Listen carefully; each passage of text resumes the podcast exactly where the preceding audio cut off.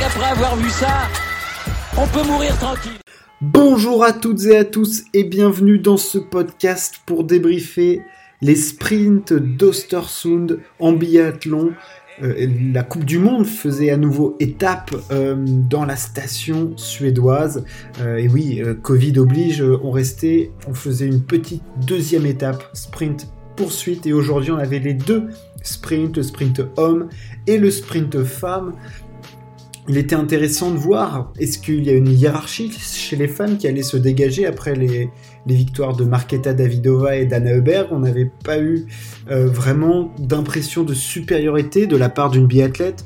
Thierry Lecoff étant dans les champs, dans les choux, pardon, oui, dans les champs, dans les choux, elle peut être un peu partout. Euh, Marthe Holzboon n'étant pas là, euh, on voyait que Lisa Teresa Hauser pointait le bout de son nez, on avait vu euh, Dinara Limbekava, euh, Anna les sœurs Heuberg très rapides sur les skis, moins derrière la, la carabine, que ce soit Anna Heuberg ou Elvira Heuberg. Et voilà, on voulait voir comment ça se passait. Et chez les hommes, Sal Melson avait été supersonique sur le sprint, Beu un petit peu décevant sur la light grid, toujours impeccable derrière la carabine, et les Français semblaient plutôt en forme, il manquait plus que la confirmation. On entre donc tout de suite dans le débrief du premier spin qui a eu lieu, celui des femmes, 7 km 5 sur cet anneau d'Ostersund et la victoire de Lisa Teresa Hauser devant Elvira Heuberg et Anna Sola, l'Autrichienne qui finissait en boulet de canon l'année dernière et qui était bien partie cette saison confirme sa forme euh, avec un sans faute, un 10 sur 10. Euh, elle s'impose devant Elvira Heuberg qui a fait pourtant deux fautes. Euh, mais la, rapidité sur les skis d'Elvira Heuberg, alors j'en parle maintenant parce que ça me choque, c'est-à-dire qu'elle finit à 12 secondes 5 de, de, Hauser en faisant deux fautes de plus, donc c'est-à-dire deux anneaux.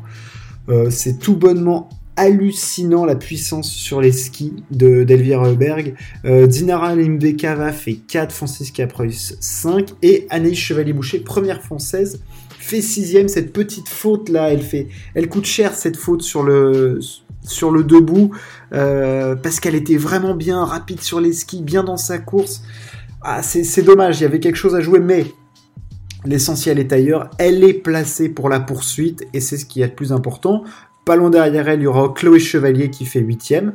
Et puis les, grandes, grandes dames, que ce soit Thierry Lecoff, Marthe Holzbou et tout ça, elles sont nulle part. Donc il y a de la place parce que ce sont des très bonnes biathlètes, mais il n'y a pas de cador cador vraiment pour la poursuite. Ça va être intéressant de voir ça. Euh, Lisa Teresa Hauser, donc, s'empare par la même occasion de classement général de la Coupe du Monde, 134 points, une victoire, deux podiums en trois courses extrêmement solide. Elle devance Dinara Limbekava, la jeune biélorusse, et Elvira Heuberg, qui est décidément cette année euh, monstrueuse sur les skis. Enfin, je veux dire, euh, j'ai l'impression de voir tirer les coffres l'année dernière. Euh, impression de puissance, de maîtrise absolument impressionnante pour, pour la Suédoise. Et puis ensuite, au niveau du classement général, on retrouve Marketa Davidova, Marte Holzbou, Denise Herman, Anna Sola. on les connaît, hein, mais il n'y a pas de voilà, c'est un petit peu l'anarchie chez les femmes quand même. Il y a qu'une biathlète qui a fait deux podiums, c'est Lisa Teresa Hauser, et ça vient confirmer ce qu'on voit quand même depuis le début de la saison, c'est qu'elle est extrêmement en forme et que derrière elle, il y a du monde.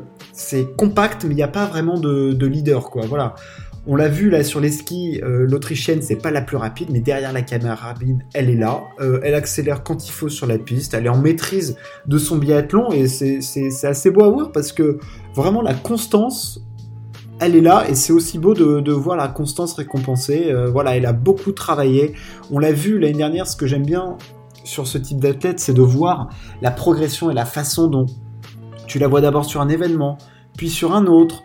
Tu la vois mener des classements, alors parfois elle s'écroule un petit peu euh, sur les derniers tirs, sur les dernières intermédiaires, mais là, tout se cale et franchement, ça, rentre en, ordre de marche. Et euh, l'Autrichienne, je pense que sans trop prendre trop de risques, affirmé à 27 ans, elle arrive à maturité complète de son biathlon, de son tir, tout ça. Elle est gauchère. Euh, franchement, il va, je pense qu'il va falloir compter sur elle. Je pense vraiment qu'il va falloir, sur la durée, elle peut être là dans les grands événements. On l'a vu au championnat du monde, elle répond présent.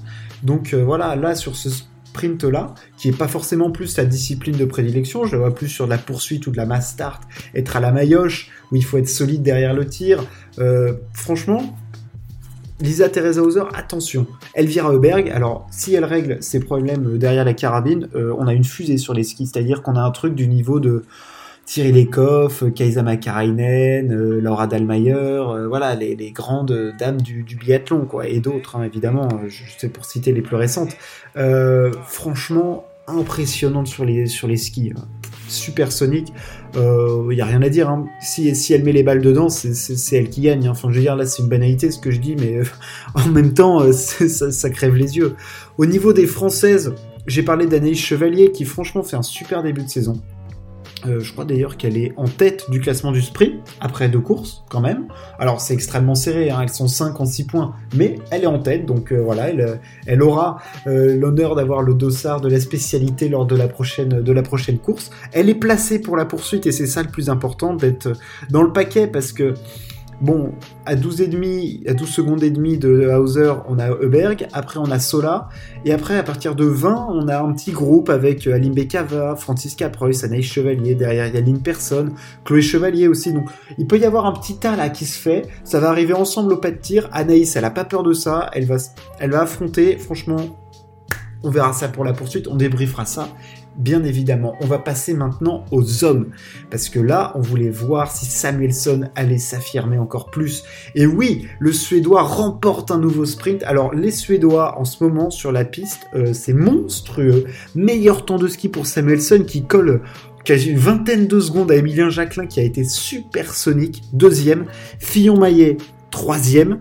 Latipov quatrième et Vettel Christiansen cinquième sur la light grid et toujours sur les skis euh, moyens, alors je sais pas, les Norvégiens, s'il y avait un problème de fartage de ski euh, ou autre, mais entre euh, Johannes Beu, qui avec une faute finit à 50 secondes de Samuelson, ça c'est quand même énorme. Sur la grid, qui est zéro faute, il finit à plus de 40 secondes. Christiansen, qui en fait elle est le plus vite des Norvégiens. Tariebeu, une faute, 44 secondes.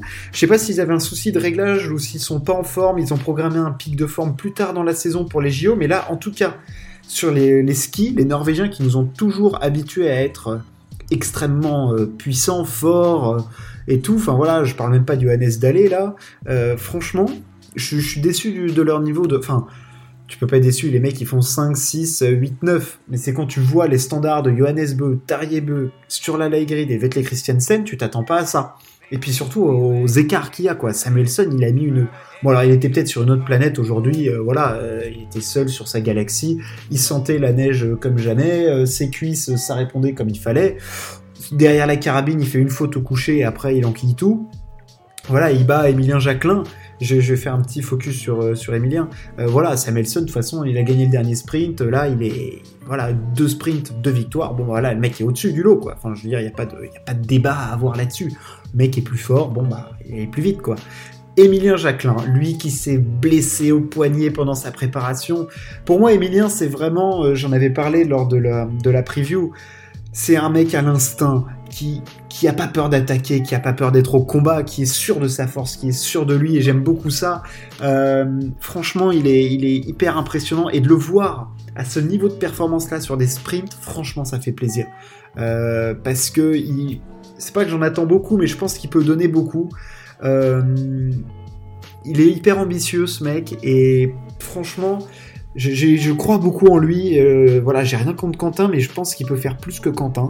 Euh, je pense qu'il est plus à même de supporter la pression Sachant qu'en plus, il n'arrive pas forcément au début de saison avec des ambitions de classement général et tout ça, il veut déjà se faire plaisir, essayer de gagner des courses, de bien performer. Là, il fait deuxième du sprint en faisant un temps de ski canon. Enfin, je veux dire, il était longtemps premier jusqu'à ce que Samuelson euh, passe, parce qu'il avait le dossard 1, Emilien.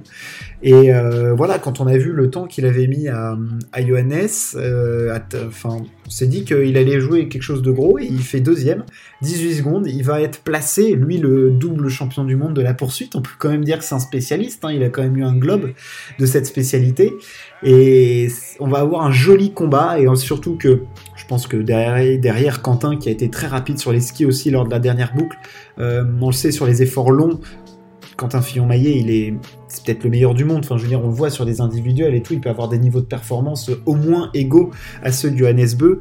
Et euh, là, voilà, troisième, ça fait du bien au mental. Il s'était planté sur le, premier week-end à Ostersund, là il revient fort. Il va être placé pour la poursuite, euh, ça fait du bien. Il va, être, euh, skier avec Emilien Jacquelin. Alors ils auront Edouard Latipov derrière, mais Ils auront un petit écart avec euh, Vetle Christiansen, euh, qui lui est cinquième. Je pense qu'il y aura un groupe de Norvégiens, Vetle Christiansen, euh, sur la Grid, il y aura Lucas Hofer avec eux, Tariebe, Johannes, tout ça, là, ça va se, se, rassembler, tous les Norvégiens.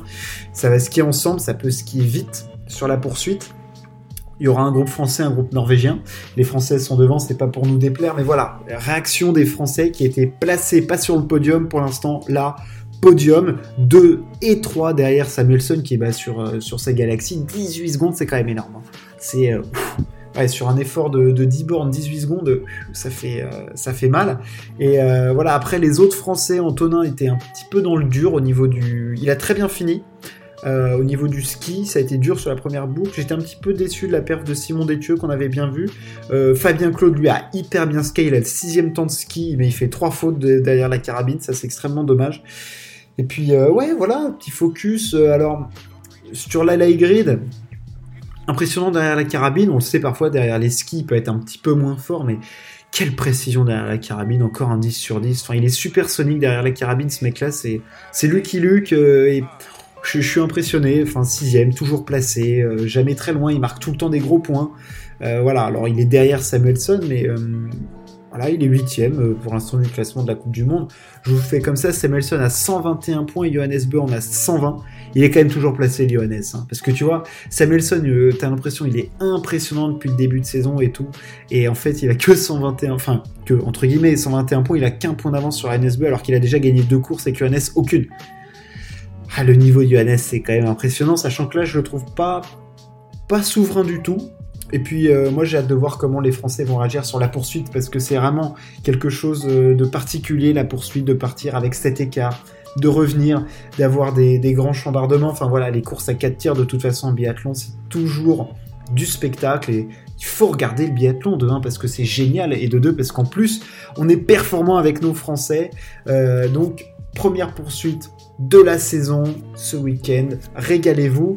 Bien sûr, je les débrieferai. On se retrouve très vite. Ciao. À plus.